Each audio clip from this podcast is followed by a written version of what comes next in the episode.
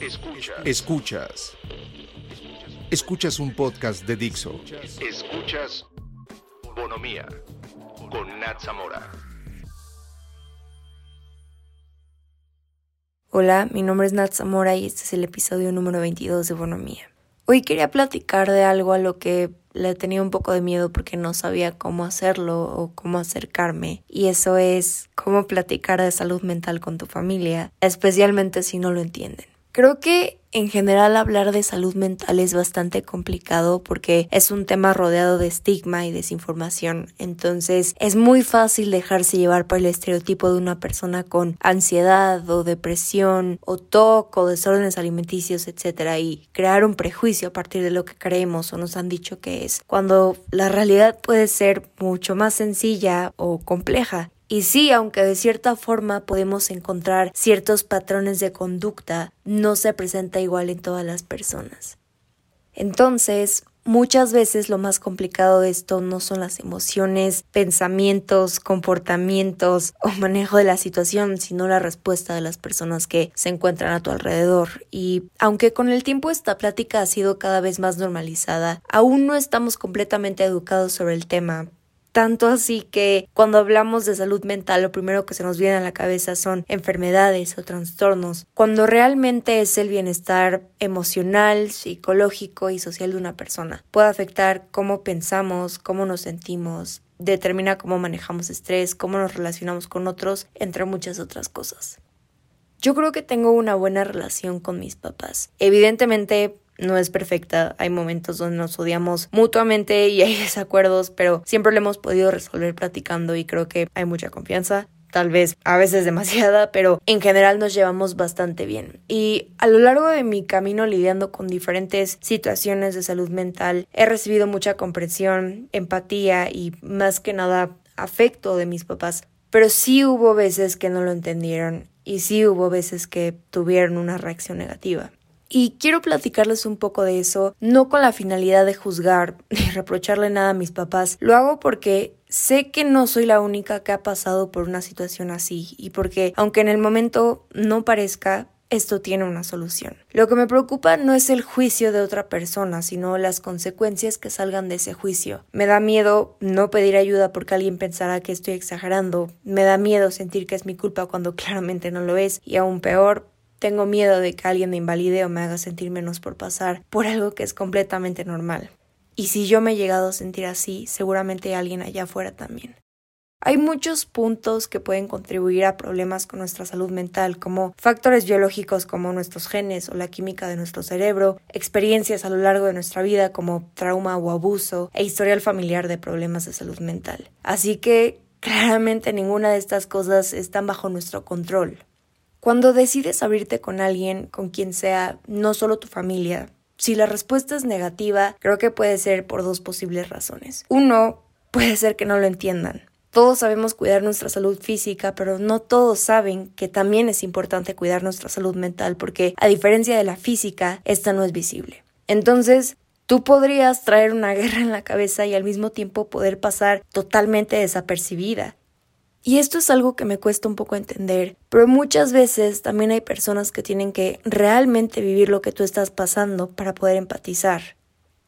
O la otra, están preocupados y algo muy frecuente es que su miedo o preocupación lo transforman de forma involuntaria en un regaño. Hace tiempo creo que tuve mental y emocionalmente una de las peores rachas, yo creo que de mi vida, y fue muy raro.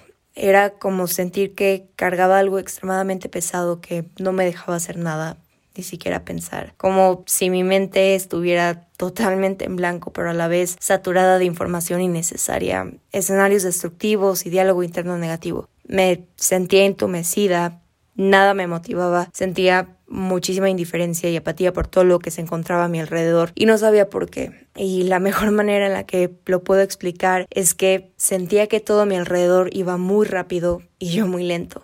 En ese entonces estaba en exámenes, entonces todo esto juré que era por estrés escolar y porque estaba cansada. Y terminaron mis exámenes y me seguía sintiendo igual. Y dije, en la semana se me pasa. Y no, pasó una semana y otra y otra, y en vez de que todo esto pasara, parecía que empeoraba y no podía hacer nada al respecto. Entonces le conté a mi familia y su respuesta fue, es normal, de repente todos nos sentimos así y va a pasar. Corte A, no pasó. Y otra vez voy con mis papás y digo, ahorita es muy fácil describir lo que estaba sintiendo, pero en ese entonces lo único que les decía era que me sentía mal. Y ni siquiera triste, sino que enojada, frustrada y con un cansancio que no se me quitaba por más que durmiera. Y su respuesta fue, trata de ser más positiva. Y créanme que sé que ese consejo vino desde un lugar de amor y de tratar de contribuir a la situación. Pero en el momento dije, no shit, Sherlock, ¿cómo no se me ocurrió antes? Eso es lo que he tratado de hacer desde hace mes y medio. Y el tiempo pasó y decidí tragármelo. Porque ahora notaba que mis emociones estaban controlando mis pensamientos y mis pensamientos estaban controlando mis acciones. Entonces todo lo que estaba sintiendo en el interior lo estaba sacando con la gente que estaba en mi alrededor. Y me acuerdo que tenía un sentimiento de culpa horrible porque como alguien situada en una posición privilegiada podría tener este tipo de pensamientos o sentimientos. Era como si de alguna forma no merecía sentirme así. Y como evidentemente nadie sabe leer mentes, lo último que pasó por la cabeza de todos, incluyendo la mía, era Nata está deprimida. Y regresando a lo que dije hace rato, como la depresión es algo que afecta a tu salud mental, puede ser mucho más complicado entenderla porque no es visible. Aparte existe esta gran confusión de que sentirte triste es lo mismo estar deprimido y no. Todos en algún punto nos hemos sentido tristes. Tal vez algo no salió como esperabas, te peleaste con alguien, te fue mal en un examen o tal vez amaneció nublado y eso te trae sentimientos de tristeza o a veces solo pasa porque sí y no hay una razón específica o ni siquiera hay una razón del todo. Pero luego las circunstancias cambian y esos sentimientos de tristeza desaparecen. Y esa es la diferencia entre tristeza y depresión. La depresión no se va porque quieres que se vaya. Puede durar por lo menos dos semanas consecutivas y repito, al mismo tiempo puede ser completamente funcional. Pero en ese entonces algo que me pasaba mucho era que mi familia comparaba lo que yo estaba sintiendo con sentimientos normales y temporales de tristeza. Asumían que era un problema hormonal o que tal vez era muy sensible. Y solo hacían que este sentimiento de culpa creciera hasta que un día inevitablemente exploté. Y cuando eso pasó, recibí un regaño un sermón de que todos tenemos problemas y no por eso actúan o responden como yo. Y creo que después de que me dijeron eso y vieron mi cara, fue cuando lo entendieron. Y me preguntaron, ¿por qué no nos dijiste antes? Y cuento esta historia porque creo que es un claro ejemplo de cómo las palabras o los juicios de las personas que son más cercanas a nosotros influyen en la forma en la que lidiamos o evadimos cualquier situación por la que estamos pasando. Si le has platicado a tu familia o amigos sobre tu salud mental y la única respuesta que obtienes es un gran silencio o un regaño o un sermón que solo empeora la situación, Sirve ver sus acciones como expresiones de preocupación. Y ojo, no las estoy justificando y tampoco estoy invalidando lo hirientes que pueden llegar a ser, pero que sepas que esto no viene de un lugar de odio o quieren hacerte sentir mal. En mi caso fue una combinación de que no lo entendían, no era algo que conocieran a través de experiencia propia y estaban realmente preocupados y no supieron canalizar esa incertidumbre. Y en el momento que mis papás entendieron que esto era real y la situación se estaba saliendo de mis manos, también entendí su lado. Y que mientras estaba viviendo todo esto, aunque no lo dijeran, ellos también trataban de descifrar qué pasaba conmigo.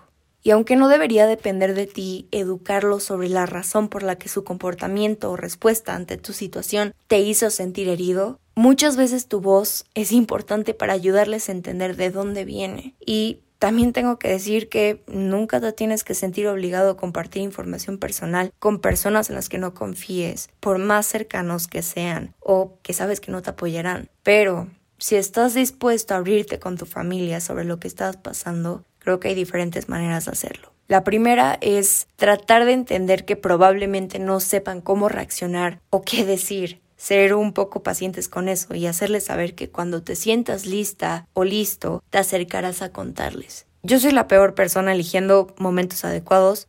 Trata de que no sea durante una situación estresante, que estés en un lugar tranquilo donde la otra persona esté dispuesta a escuchar y te sientas en confianza de platicar. Lo siguiente es hablarles de lo que realmente está pasando. Suena muy raro, pero educarlos sobre el tema. Como dije al principio, hay muchas personas que se dejan llevar por desinformación y viejos estereotipos o prejuicios. Muchas veces estas ideas vienen de televisión u otros medios de comunicación que no son precisos. Entonces, si le estás contando y tienen ideas estigmatizadas como que los problemas de salud mental no te afectan o que la tristeza es sinónimo de depresión o que eres muy joven para tener este tipo de problemas, edúcalos. Hay veces que la gente reacciona de forma negativa porque no están informados y tienen miedo. Así que también aclara sus dudas o preocupaciones de forma empática porque a mí me pasó que mis papás estaban tan preocupados que sentían que tenían la responsabilidad de lo que me estaba pasando y ahora ellos tenían ese sentimiento de culpa cuando la realidad es que estas cosas pasan desde todo hasta tu entorno o genética. Otra vez, cosas que no están bajo tu control. También entiende que su reacción habla más de ellos que de ti, así que también escucha lo que tengan que decir. Pero si después de miles de intentos para tratar de hacerlos entender, siguen teniendo una actitud apática, no te creen, ofrecen consejos inservibles o hasta destructivos, está bien crear cambios dentro de tu relación con esa persona. Y esto lo digo más por experiencia propia, aunque creas que jamás lo entenderán o que te van a juzgar o invalidar, te sorprendería la cantidad de veces que he pensado eso y me han demostrado lo contrario. Todo mejorará, vas a estar bien, son procesos y tu mente es muy poderosa, así que empodérala de forma positiva. Yo también me he sentido en el hoyo, yo también he sentido que mis problemas ya no tienen solución y por eso te digo que eventualmente todo va a estar bien. El mundo sigue girando, el sol sigue saliendo, tu existencia mejora este mundo, eres válido y amado. Está bien encontrarte en un estado de progreso, está bien cometer errores, está bien avanzar a tu propio paso. Significa que estamos creciendo y aprendiendo. Ya saben que pueden encontrarme en Instagram y Twitter como arroba y si alguien quiere mandarme su historia o un mensaje pueden hacerlo bonomía con doble n arroba gmail.com. Puedes transmitir este podcast en iTunes, Spotify y Dixo.com. Adiós.